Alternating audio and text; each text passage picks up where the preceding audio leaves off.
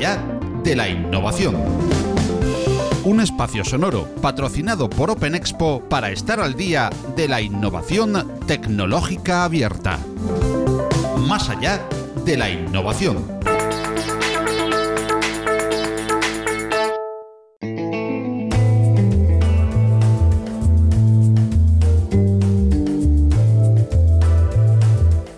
Tal están amigas y amigos de la innovación tecnológica abierta? Dentro de la serie de entrevistas con personajes relevantes del mundo de la innovación en abierto, tenemos hoy el placer de charlar con Fernando Mateo Sanz y compartir con todos unas interesantísimas reflexiones que nos irá dejando a lo largo del podcast nuestro invitado desde su amplio y cualificado punto de vista, avalado por su extensa trayectoria en el mundo de la empresa, las tecnologías, la innovación y actualmente también de la formación. Fernando Mateo actualmente es Senior Director de Data Science y Tecnología en IE University y profesor de Business Analytics e Innovación y de Data Management and Governance. Posee una amplia experiencia en consultoría y tecnología, con importantes logros en grandes corporaciones de todo el mundo, a través de la innovación y la implantación de tecnologías avanzadas. En los últimos años se ha centrado en procesos de transformación digital. Ha sido socio en Ernst Young, máximo responsable de la división de consultoría tecnológica en Indra y Country Director para España y Portugal en Teradata Consulting, entre otros cargos. Adicionalmente ha impartido masterclasses y conferencias en numerosas universidades, congresos y corporaciones en Europa, Estados Unidos, América Latina y Asia. Sus líneas de investigación abarcan ecosistemas de innovación, tecnologías cognitivas y ontologías. Es doctorando en Ingeniería Informática en la Universidad Complutense de Madrid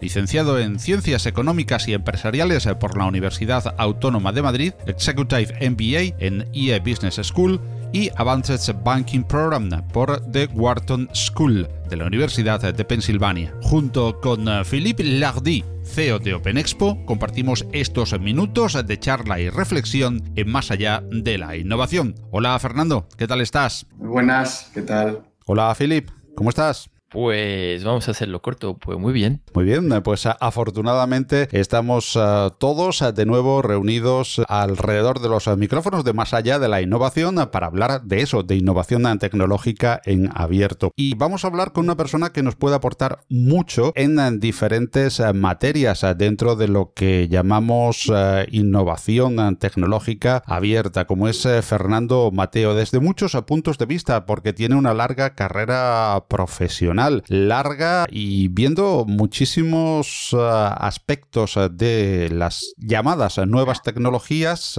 que yo creo que al principio de su carrera eran más nuevas que ahora, ¿verdad, Fernando? Pues sin duda, efectivamente, eso es así. ¿Sigue estando o sigue siendo válido llamar nuevas tecnologías a todo un grupo de tecnologías que llamamos también tecnologías de la información? ¿O habría ya que, digamos, filtrar entre antiguas tecnologías de la información y nuevas? A ver, yo creo que siempre en el mundo tecnológico la evolución es tan rápida, especialmente en los últimos años, que siempre tenemos nuevas tecnologías y siempre tenemos tecnologías de continuidad o históricas, ¿eh? o legacy, como se dice en inglés. Eso siempre es así. Claro que tenemos nuevas tecnologías. Claro que tenemos que ser capaces de identificar cuáles son aquellas que nos interesa aplicar y sobre todo cómo aplicarlas, que es donde suelen estar los problemas de, cuando algo es novedoso, pues cómo le sacas partido. Y para conocer, Fernando, la visión que nos puedes eh, ofrecer eh, de esa tecnología, conozcamos un poquito tu carrera profesional, cómo te acercaste y cuándo empezaste a acercarte a este mundo de las nuevas tecnologías, de la innovación y al final también de la formación en eh, IE actualmente. Mira, yo empecé en consultoría.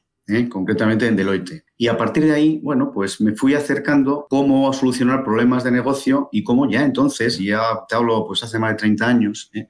las tecnologías de entonces eran elementos que las empresas estaban utilizando para evolucionar, para cambiar y para, para ser más competitivas. Fue mi primer contacto. A partir de ahí, pues básicamente mi evolución ha estado siempre aplicando aquellos nuevos métodos y nuevas tecnologías para que el negocio fuese fuese evolucionando mejor. Mi evolución, aparte de la tecnología, eh, siempre ha estado muy, muy cercana a, para que el negocio se vea realmente afectado positivamente. Eso es importante. La tecnología en sí mismo pues no puede no aportar valor si realmente no ayuda a evolucionar un área de negocio o un negocio en sí mismo. A partir de mi propia evolución, mejor dicho, pues ha sido en el mundo de la consultoría. He trabajado pues en, integradores de sistemas como Indra. Fui socio de Ernst Young durante un periodo bastante largo. ¿eh? Y luego también pues he estado en el mundo del software en Teradata entre otras, entre otras empresas en las que he trabajado. Recientemente eh, que he cambiado mi, mi rumbo profesional para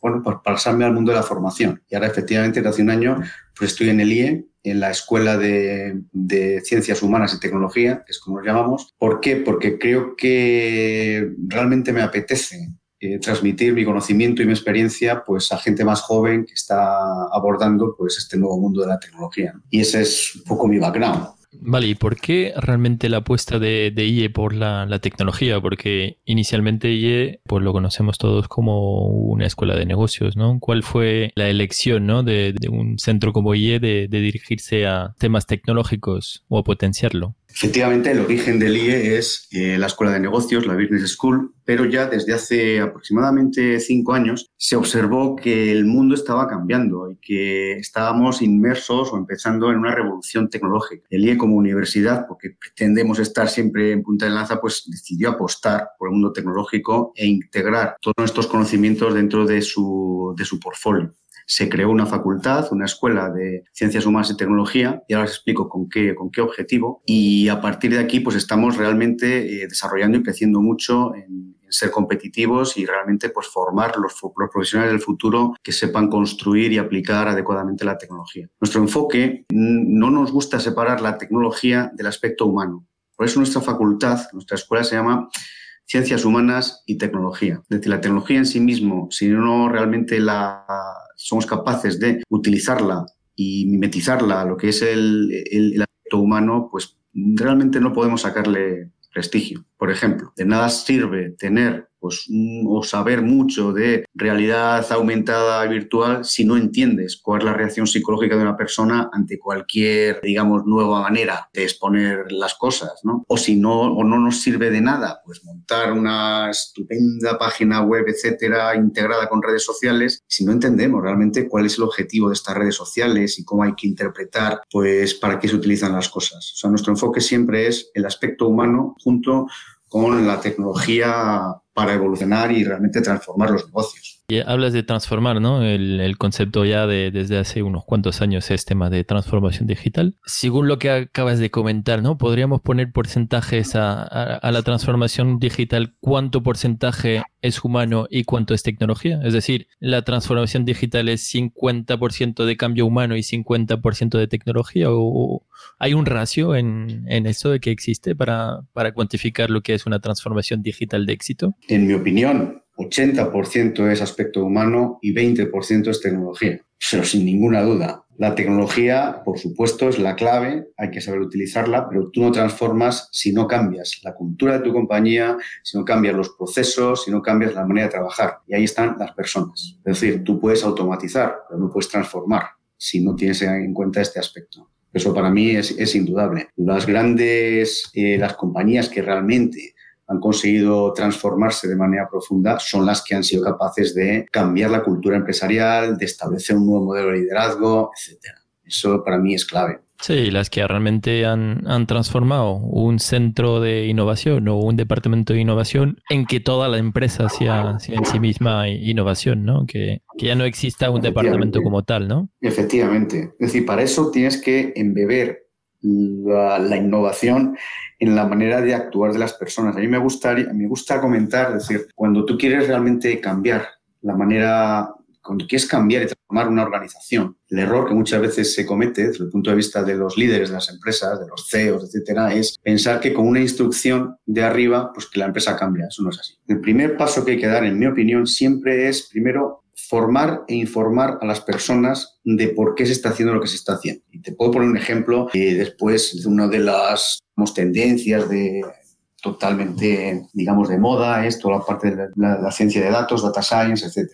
Y yo tengo el ejemplo de pues una compañía que efectivamente desarrolló una serie de modelos, muy bien, estupendos, científicamente perfectos para, digamos, pues prever la predisposición a la compra de sus clientes. Bueno, pues, ¿qué ocurre? Que lo primero que hicieron, consiguieron, estaba en producción y tal, pero la gente no los utilizaba. ¿Qué hubo que hacer? Pues mira, primero hicieron un programa de formación e información.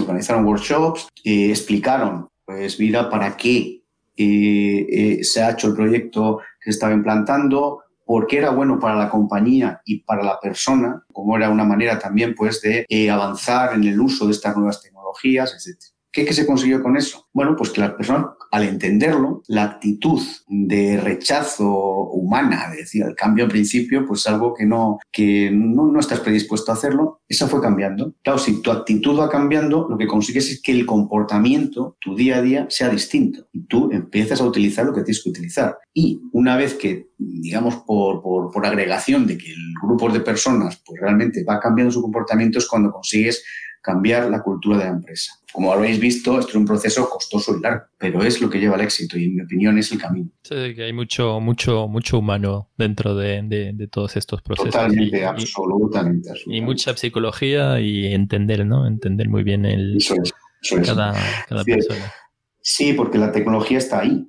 La tecnología al final eh, es el elemento que efectivamente consigue, bueno, como, como está este tipo de tecnologías, podemos hacer cosas que antes no podíamos hacer. Eso no te garantiza que la gente las use, ni mucho menos. Tienes que hacer un esfuerzo porque al final somos personas, ¿no? Y, son las personas las que forman las empresas, son las personas las que hacen el cambio. ¿eh? Si no, es imposible. Hace un ratín has, comentado que Data Science, ¿no? He comentado dentro de tu ejemplo, pues hablabas de Data Science. ¿Qué, qué es Data Science? ¿Nos lo puedes explicar un poquito en, para entenderlo, no? Bueno, vamos a ver. Eh, a nivel muy general, es decir, yo creo que es, obviamente, es una, vamos a decir, una nueva ciencia cuyo objetivo es estudiar los datos. ¿Y esto qué significa? Pues que tienes que combinar parte de estadística, parte de temáticas y parte de tecnología o de informática para ver qué nos están diciendo y cómo podemos interpretar estos datos. ¿Y para qué? Para, una vez interpretados, tomar decisiones que ayuden a mejorar el negocio. Con lo cual, estamos ante una, disciplina multidisciplinar que lo que nos va a ayudar realmente es a ser capaces de afinar más y acertar más en nuestra toma de decisión. A partir de aquí, pues obviamente se utilizan y ha habido, bueno, pues todo lo que son las técnicas nuevas de Machine Learning o de Deep Learning, técnicas que realmente dado que tenemos gran cantidad de datos como consecuencia de la digitalización, podemos hacer pues, unas predicciones mucho más finas eh, que antes, porque antes al no haber tantos datos, pues digamos, el software que está detrás de todo esto pues no era capaz de aprender y ahora sí. Es un nuevo mundo muy interesante, yo creo que es lo que realmente está revolucionando la manera de trabajar y que realmente es lo que está haciendo posible pues que vayamos viendo en la práctica pues implantaciones de inteligencia artificial, etc. No se ha quedado claro, pero bueno, es básicamente lo que yo entiendo. Sí, sí, clarísimo. Has hablado también, Fernando, en eh, la anterior respuesta, de la necesidad de la formación y de la transformación precisamente de esa parte más importante que tú contemplas, del 80% de la persona, del ser humano. Esa transformación evidentemente lleva una formación tanto en lo que ahora se conoce como soft skills, ¿no? O los intangibles, y también en los, en los conocimientos eh, y formación pura y dura en las nuevas eh, tecnologías. ¿Qué crees eh, o qué recomendarías eh, desde IE, donde la formación eh, está en, el core? ¿Qué recomendarías para aquellas personas que, bueno, ven que tienen la tecnología pisándoles los talones e incluso comprometiendo sus puestos de trabajo? ¿Cómo deberían reciclarse? ¿Hacia dónde deberían de llevar, digamos, ese, ese reciclaje tanto en, en soft skills como, como en conocimiento puro y duro? Y por otra parte, son dos preguntas en una, ya no solamente al que ya está ocupando un puesto de trabajo, está en, un mercado, en el mercado laboral, está dentro de las empresas, eh, que digamos sería una, una recomendación más genérica, sino una recomendación más directa quizás a quien empieza, a quien termina sus estudios secundarios y, quiere pues eh, reincorporarse a un incorporarse, mejor dicho, a un mercado laboral que realmente pues es súper cambiante y que va a tener que estar pues eh, en constante formación. Mira, pues si me permite voy a empezar por esta, por esta última parte. Para alguien que termina efectivamente, un chico, una chica que termina sus estudios secundarios y se tiene que enfrentar a, bueno, pues a qué voy a dedicarme, qué es lo que tengo que aprender yo para manejarme en el nuevo mundo. Pues mira, desde aquí, desde IE, en nuestra universidad sí que estamos viendo que la tecnología tiene que estar metida en tu DNA de conocimiento. Es decir, tú tienes que tener no solamente una comprensión de la tecnología, sino cierto criterio. Esa es la diferencia. Nosotros ahora mismo sí que estamos observando y ofrecemos programas eh, donde complementas la formación financiera, eh, de marketing, de lo que son las materias más tradicionales, con conocimientos tecnológicos que te van a ayudar a hacer todas esas funciones, pero de la manera que actualmente la tecnología te permite. ¿eh? No es lo mismo, pues, cómo se gestionaban los recursos humanos, por ejemplo, hace un tiempo, que ahora, con todas las posibilidades tecnológicas que te dan, donde realmente, fíjate, que vemos cómo los algoritmos son capaces de ayudarte mucho en lo que es los procesos de selección, etcétera, etcétera. Y eso es para todo. Con lo cual, para alguien que empieza formación suficiente en tecnología para tener criterio, no solo para entender de qué va, no es suficiente ya en mi opinión. Desde el punto de vista de los profesionales que ya están en las empresas y que ya están trabajando. Pues mira, te voy a dar una encuesta que se hizo hace, hace algún tiempo, hace un par de años aproximadamente, donde en Estados Unidos prácticamente el 80% de la fuerza laboral estaba dispuesta a dedicar tiempo personal para reciclarse. ¿Cuál es la buena noticia? Que al ser unas nuevas tecnologías es nuevo para todo el mundo, con lo cual no hay que tener miedo a reciclarse porque estamos todos en realidad metidos y enfrentándonos a estas nuevas tecnologías. Y hay que hacer el esfuerzo por entenderlas y, como siempre me gusta decir, y tener criterio. ¿Eh? Yo creo que las personas que están trabajando tienen que abrirse a entender bien qué es esto del mundo de, la ciencia de datos, qué es esto de la inteligencia artificial, etcétera. No hay que pretender ser un experto en todo, ni mucho menos, pero probablemente al conocer lo que hay, pues te vas a identificar por dónde te interesa más, profundizar, etcétera, y te vas a estar preparando para lo que nos viene y que lo tenemos ya encima, que es pues la, enorme transformación que están teniendo los, los negocios como consecuencia de las posibilidades tecnológicas. Con lo cual yo daría un mensaje de, sin miedo a afrontar, ir a por el conocimiento que no tienes en temas tecnológicos. A ver, de, tecnologías, estabas comentando inteligencia artificial, de las diferentes tecnologías ahora mismo que hay o tendencias ¿no? que, hay ahora mismo, ¿cuál realmente eh, ves un uso comercial y empresarial eh, masivo a corto plazo? ¿no? Por ejemplo, dentro de inteligencia artificial, computación cuántica, eh, en en el último evento en Open Expo, pues comentaste también el tema de Industria 4.0. Para ti, ¿qué, son los conceptos que, realmente son más reales eh, a corto plazo? ¿no? Porque computación cuántica, por ejemplo, lleva muchísimo, bueno, muchísimo. Llevamos tiempo hablando de ello, eh, pero realmente eh, se va a materializar en, en, realidad dentro de poco. Bueno, yo te digo mi opinión. Es decir, efectivamente hay que distinguir claramente tecnologías que se ve que van a tener impacto, pero que en el corto plazo todavía no están suficientemente maduras, como es la computación cuántica. Eh, hay expertos que dicen que estamos todavía a 15 años más o menos de, que sea una realidad. Quizás sea mucho tiempo, en mi opinión, pero probablemente si somos optimistas, aun, siendo optimistas, mejor dicho, de aquí a cinco años, pues probablemente no lo veamos totalmente extendido. Se está avanzando mucho, va a ser de realmente una verdadera revolución, etcétera, pero todavía hay que esperar porque falta ciencia. Falta ciencia eh, hasta pues, para mantener la temperatura, hasta los cables, etcétera. Todavía queda mucho trabajo, mucho camino por hacer. Sí tenemos ya ejemplos en todos los sectores de, vamos a decir, del gran mundo de la inteligencia artificial. En mi opinión, se va a dejar de hablar de inteligencia artificial porque va a estar tan extendido que vamos a empezar a hablar de temas concretos. Y seguramente hablaremos pues de eh, diseño generativo cuando hablemos de, industria 4.0 hablaremos de pues, gestión de ingeniería de datos cuando hablemos de la infraestructura que se necesita para poder hacer luego algoritmos etcétera etcétera. Yo creo que ya se está extendiendo tanto que efectivamente vamos a empezar a ver eh, y a dejar de hablar como tal de inteligencia artificial porque es un concepto demasiado amplio pero ejemplos. Mira, diseño generativo, es decir, cómo ha cambiado la manera de diseñar piezas en el sector de automoción precisamente por poder dejar que los sistemas, que las máquinas sean los que nos planteen a los ingenieros cómo debe diseñarse una pieza. Y hay un ejemplo muy, muy, muy, muy interesante que es decir, la, la mente humana suele ser, suele tener tendencia a ser rectilínea, a, dibujar líneas rectas, etcétera. Un ingeniero más tradicional, pues digamos que lo que él se imagina casi siempre son un conjunto de líneas rectas para diseñar piezas, ¿eh? sobre todo pues pensemos en un coche.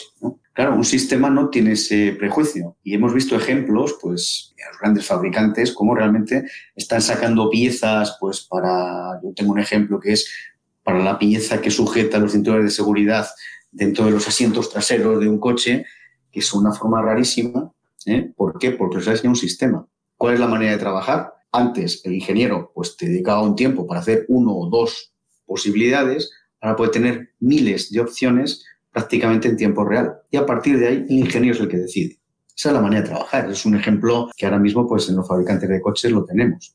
No te digo nada en todo lo que es tecnología conocimiento facial, por ejemplo. Los tenemos ya en nuestros móviles todos. Es decir, estamos viendo ya una serie de, de aplicaciones del día a día que nos están bueno, ayudando a teoría, por lo menos, a, vamos a decir, a hacer una vida más cómoda. Otro capítulo es la ética en todo esto, que es muy importante y que es algo que seguramente pues, que en los próximos años va a ser una discusión cada vez más, más importante. Es decir, para si estamos utilizando adecuadamente pues, estas nuevas tecnologías, por ejemplo, de reconocimiento facial, si estamos de acuerdo con este, lo que se está haciendo en Londres, por ejemplo, o en China, o no, es un debate ético muy importante.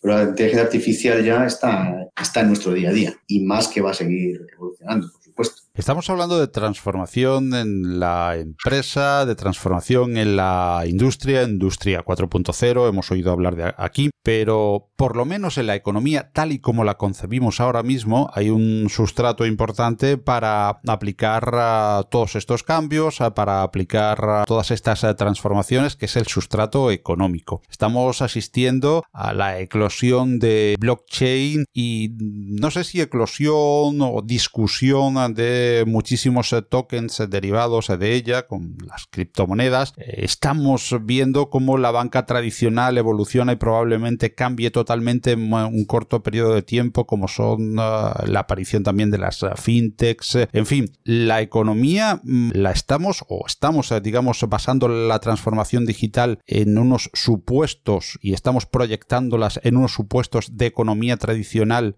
que ya no va a existir cuando la transformación digital es a la que apuntan todos estos vectores ya sea una realidad, Fernando? A ver, yo creo que la economía eh, lo que va a hacer es adoptar e incluir dentro del sistema estas tecnologías. Lo estamos viendo. Es decir, mira, blockchain es un ejemplo muy interesante. Blockchain es una tecnología realmente disruptiva, imaginativa y que realmente pues, eh, sí que es un auténtico desafío eh, de la manera de descentralizar pues, pues una moneda o algo, o, cualquier sistema de registro. La economía lo que está haciendo es incorporarla. Lo que empezó siendo pues, algo disruptivo para transformar el sector financiero, pues ahora vemos que el sector financiero está incorporándolo dentro de sus procesos. Concretamente en blockchain creo que, creo que hay otra serie de retos ¿eh? que en mi opinión les está dificultando la escalabilidad grande retos que van desde la, digamos, desde el consumo energético hasta la complejidad, hasta la motivación de los que están trabajando en blockchain, etc.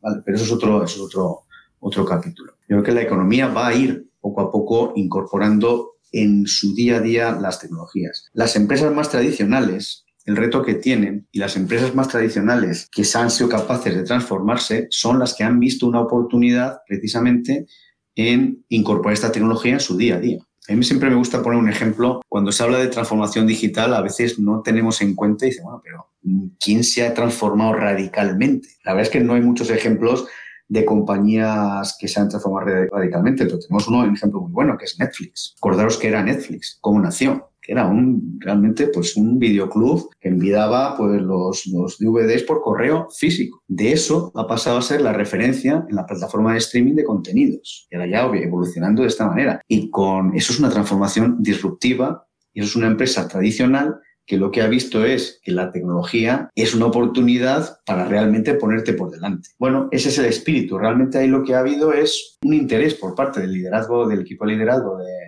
de Netflix para decir, mira, voy a aprovechar esta gran oportunidad que tenemos todos. Cualquier empresa ahora mismo pues puede, puede ir en ese camino y la economía como conjunto de, de todo pues también. Yo creo que va a ser eso, ir incorporando pues en todos los procesos económicos lo que, lo que permite la tecnología. Tú que tienes una visión global y no solo local o, nacional, a, nivel mundial, ¿quién lidera la tecnología, si se puede meter en un saco, ¿no? Eh, o, quién lidera qué? Eh, dentro de, los grandes ejes eh, que hay ahora mismo. Pues, por ejemplo, ¿quién lidera la inteligencia artificial? ¿Europa, Asia, Estados Unidos, Rusia?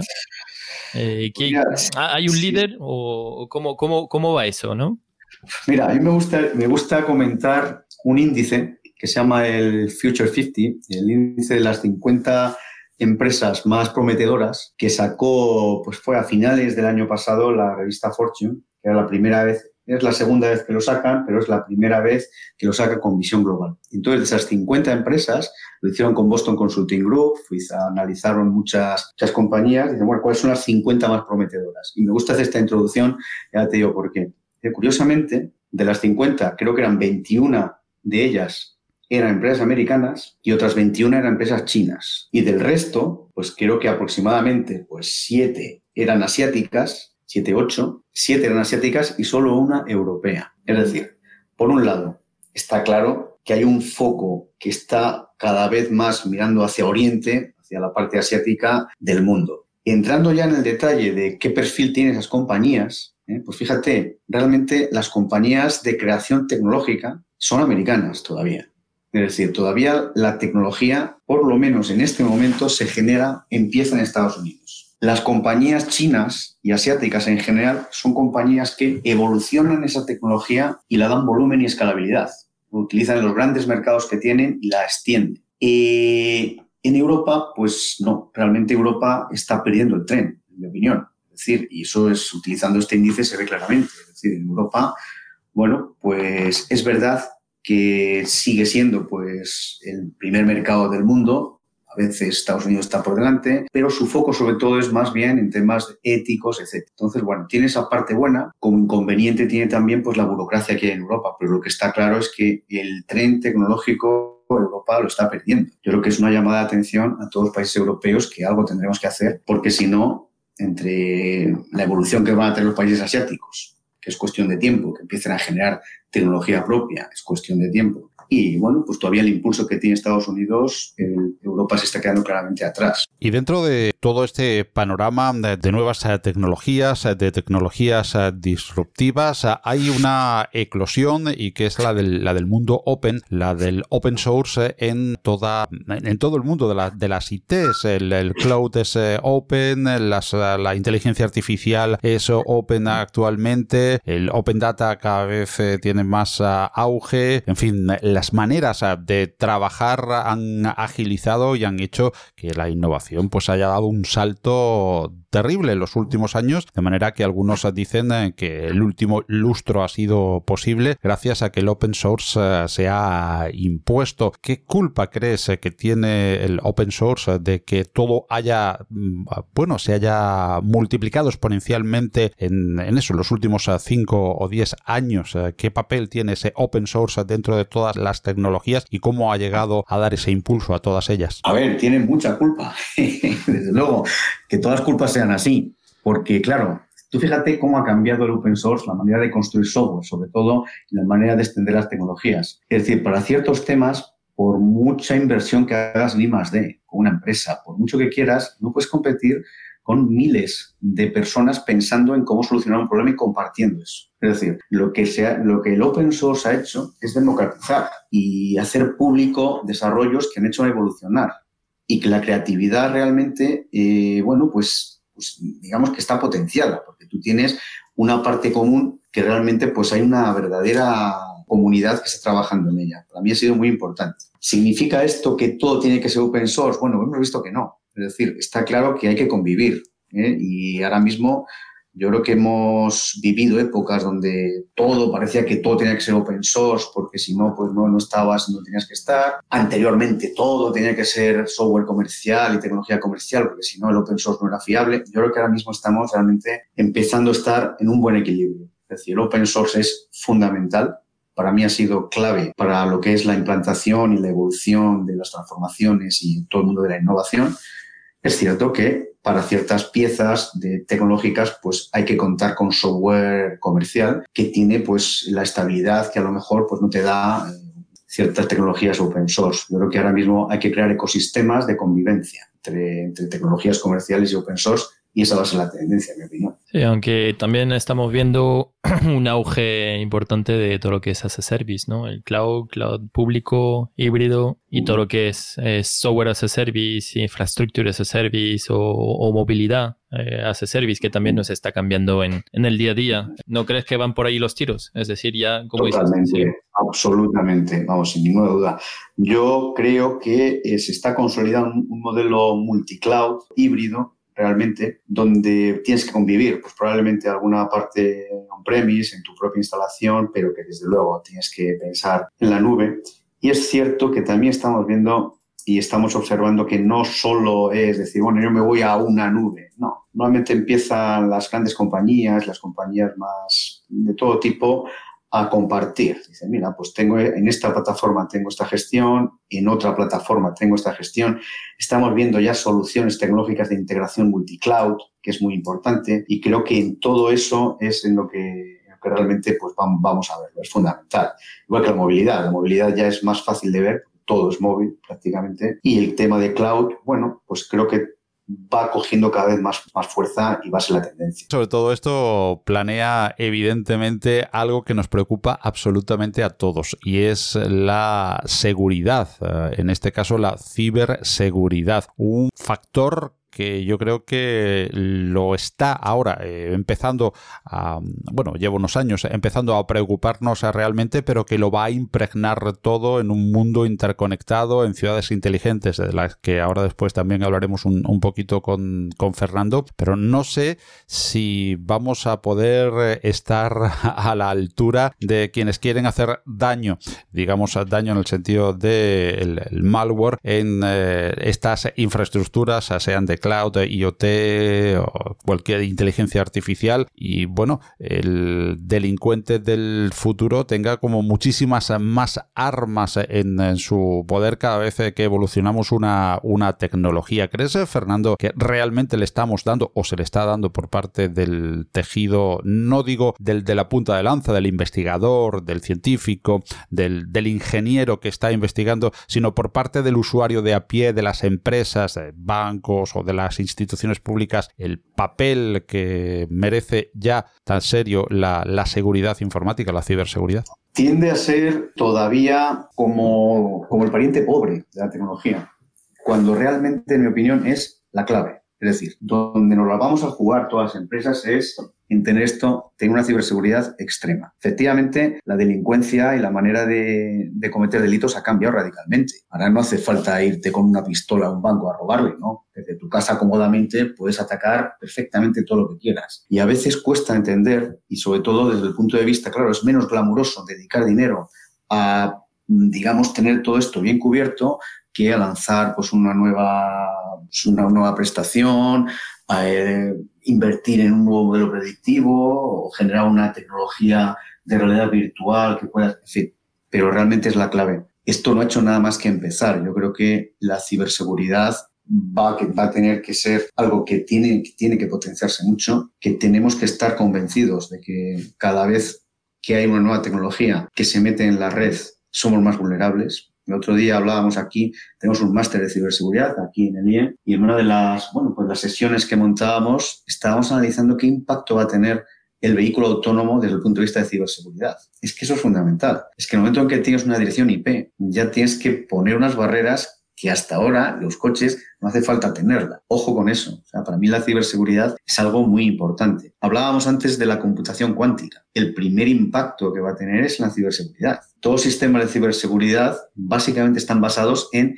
la dificultad que hay para procesar, desencriptar, etcétera, dos temas. Con la computación cuántica esto va a ser coser y cantar, con lo cual va hay que, hay que buscar nuevos, nuevas maneras de protegernos y que es un campo que desde luego es fundamental y en un mundo tecnológico y basándonos en red como estamos basándonos, pues va a ser uno de los grandes elementos diferenciales. ¿Tú crees que en este, eh, llegados a este punto, es una cuestión también, lo has apuntado creo antes, eh, de, de, imagen de un producto final? Cuando tengo, vamos a, vamos a poner un ejemplo burdo para, para entendernos, un ejemplo muy, muy simple, no sé, una web, simple y llanamente, el ejemplo quizás más, más, más, básico. Si yo tengo una web que funciona muy bien, que tiene muchísimas eh, posibilidades, una conectividad genial y muchísimas opciones, eso sigue vendiendo muchísimo más que tengo una web que anda un poquito por detrás de esa, pero que es muchísimo más segura. Es una cuestión de concienciar de que la seguridad también es algo que tiene que formar parte de la venta final de ese producto.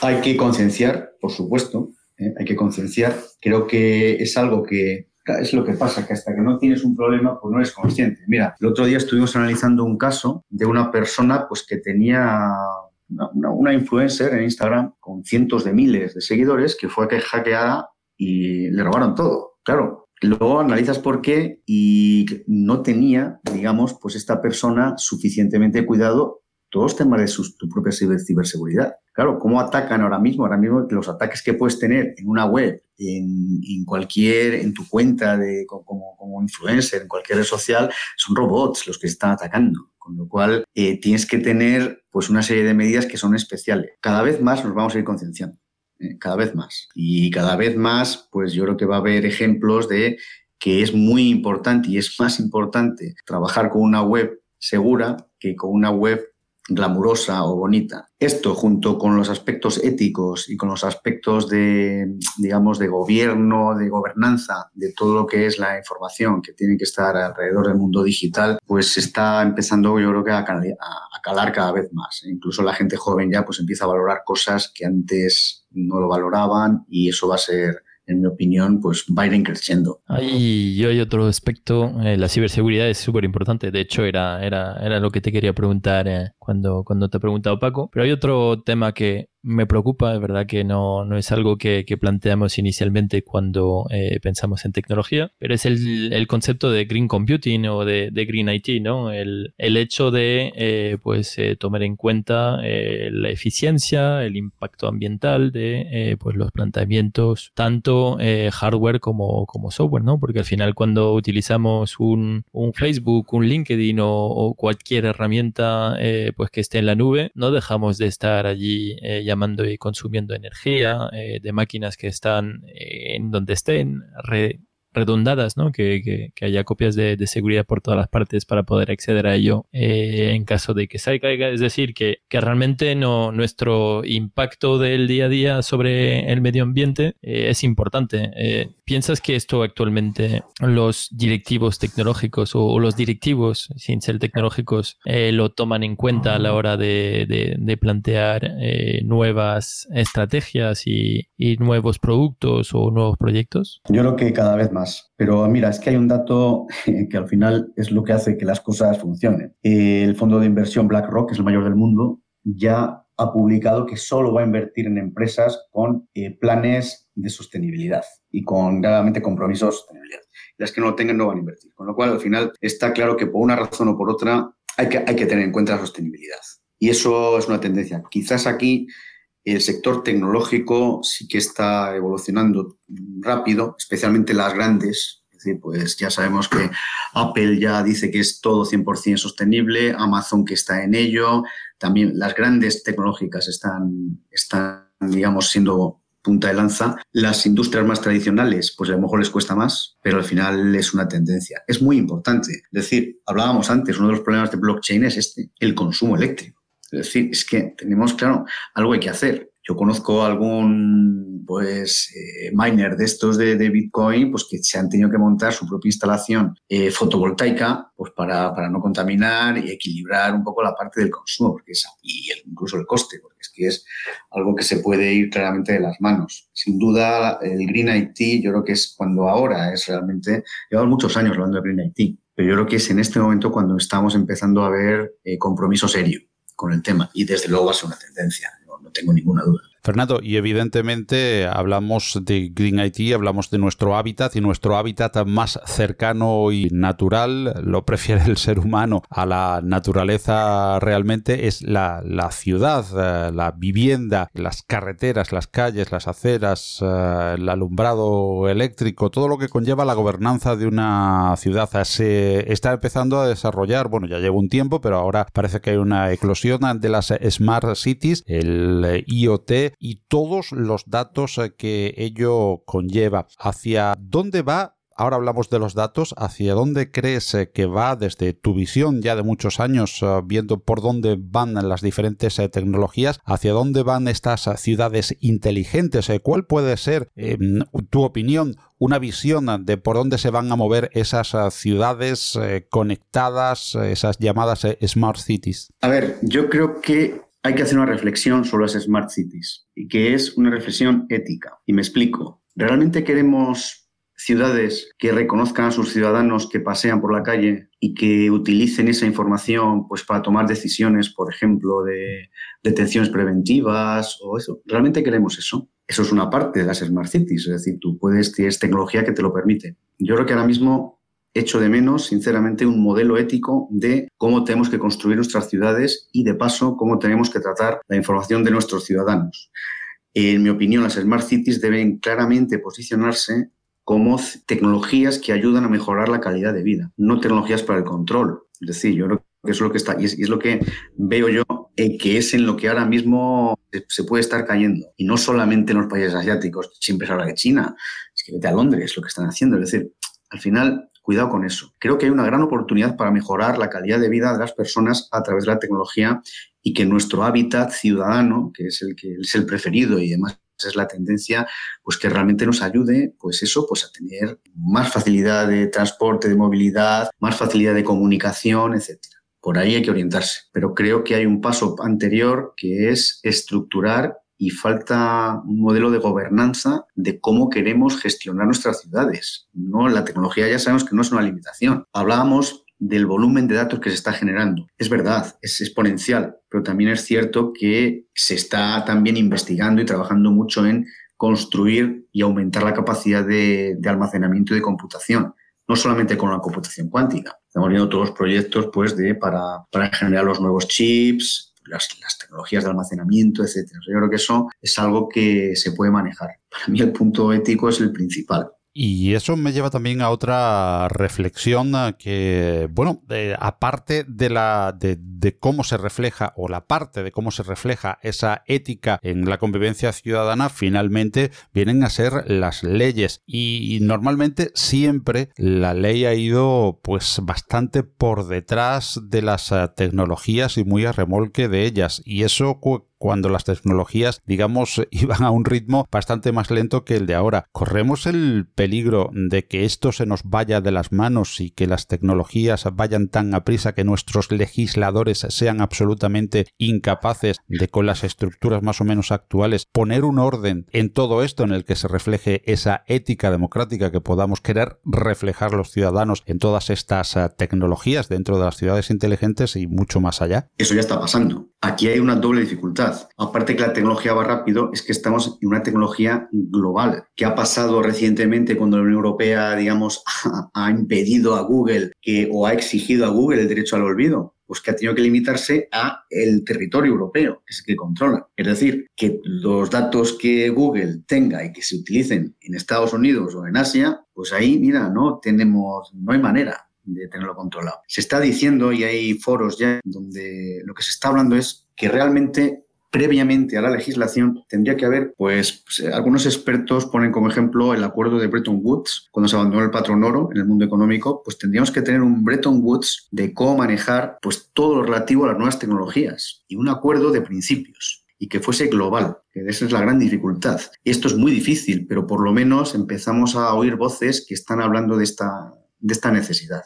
A partir de ahí sería bastante más, eh, digamos, fácil, dentro de que esto siempre es complicado, pues que los legisladores ya pues vayan, vayan legislando acorde a eso. Pero hay un tema pendiente, claramente ahí. Sí, hablabas del, del patrón oro, ¿no? Eh, hemos pasado de patrón oro a, fiat y, pasaremos de fiat a, a cripto ¿O cuál, será el, próximo paso? ¿Será la próxima recesión que, nos llevará, a esto o, no? Yo, bueno, esto sí que es una opinión totalmente personal. Yo sinceramente no lo veo, no lo veo. Es decir, fijaros las dificultades que está teniendo el proyecto Libra de Facebook que no es exactamente o totalmente una, una, criptomoneda, pero bueno, es decir, el sistema financiero es complejo, es más complejo de lo que, de lo que aparenta y después la estructura de bancos centrales, etcétera, está por algo, es decir, porque es tienes que dar seguridad cuando sobre todo pues haces ciertas operaciones. Yo creo que como todo, sí que hay un hueco para las cripto, yo creo que todavía estamos muy, muy lejos de que sean realmente una alternativa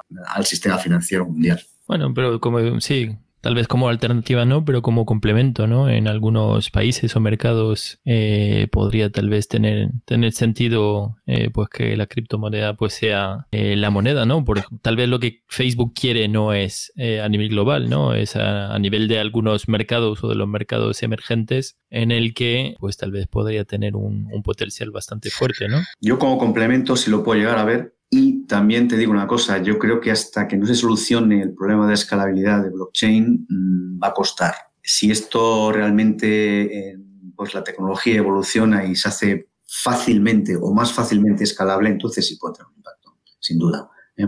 De momento complementario y bueno, ya a largo plazo pues no me atrevo a decir, pero bueno, hasta que la escalabilidad de la tecnología yo lo veo pues es una limitación importante. Y hablando también de, economía, eh, hablamos mucho de, unicornios, eh, hablamos de tecnológicas y, del peso económico que, que, generan y que crean y, que tienen. Eh, no, no estaremos ahora ante una sobrevaloración de, las tecnologías eh, actualmente. No, no, no habrá habido otro boom como, como podríamos decir el de las .com hace 20 años. Yo creo que no, sinceramente. Yo creo que no, no es comparable. Yo creo que ahora mismo ya, eh, después de la experiencia, obviamente, pues se sacan conclusiones y no ya te digo, insisto, yo creo que efectivamente puede haber algún caso de alguna valoración, pero en general ahora mismo el sector tecnológico es el sector de futuro, sin duda. Yo creo que toda nuestra vida está rodeada de tecnología que antes no existía y tenemos cambios por delante de corto plazo cuando venga el 5G, etcétera, que va a potenciarlo.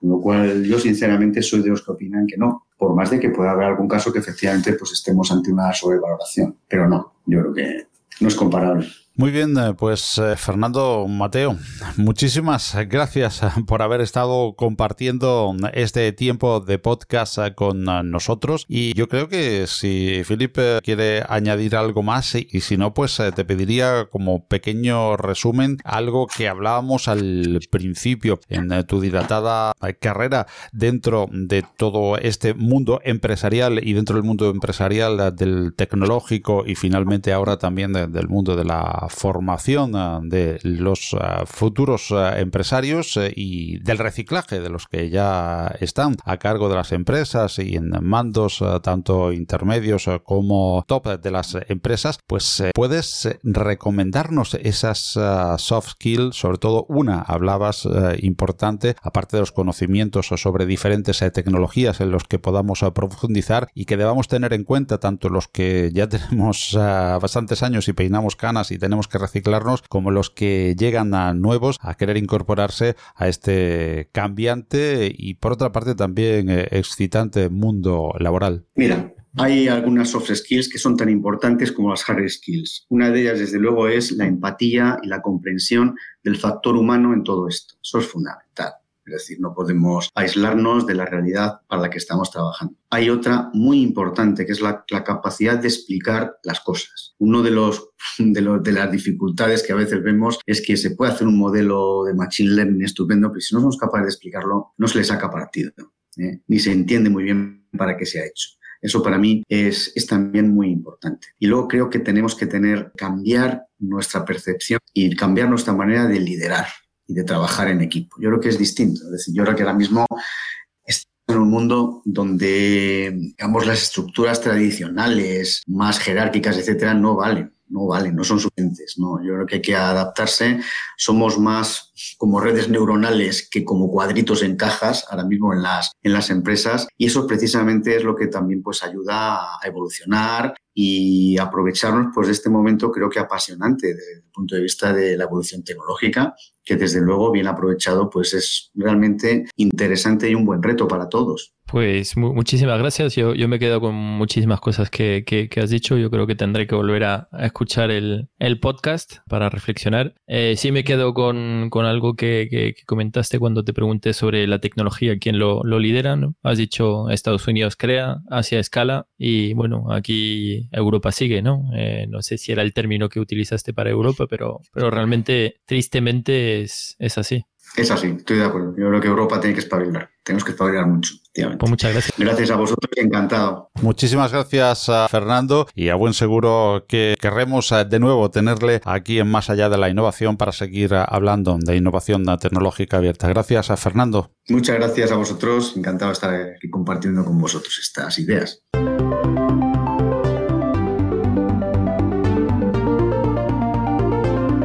Más allá de la innovación es un proyecto divulgativo en formato podcast patrocinado por Open Expo. Suscríbete al podcast en Google Podcast, Apple Podcast, Evox, Spreaker, Spotify, audios de YouTube o visítanos, óyenos y suscríbete al FIP en nuestra web másalladelinnovación.com.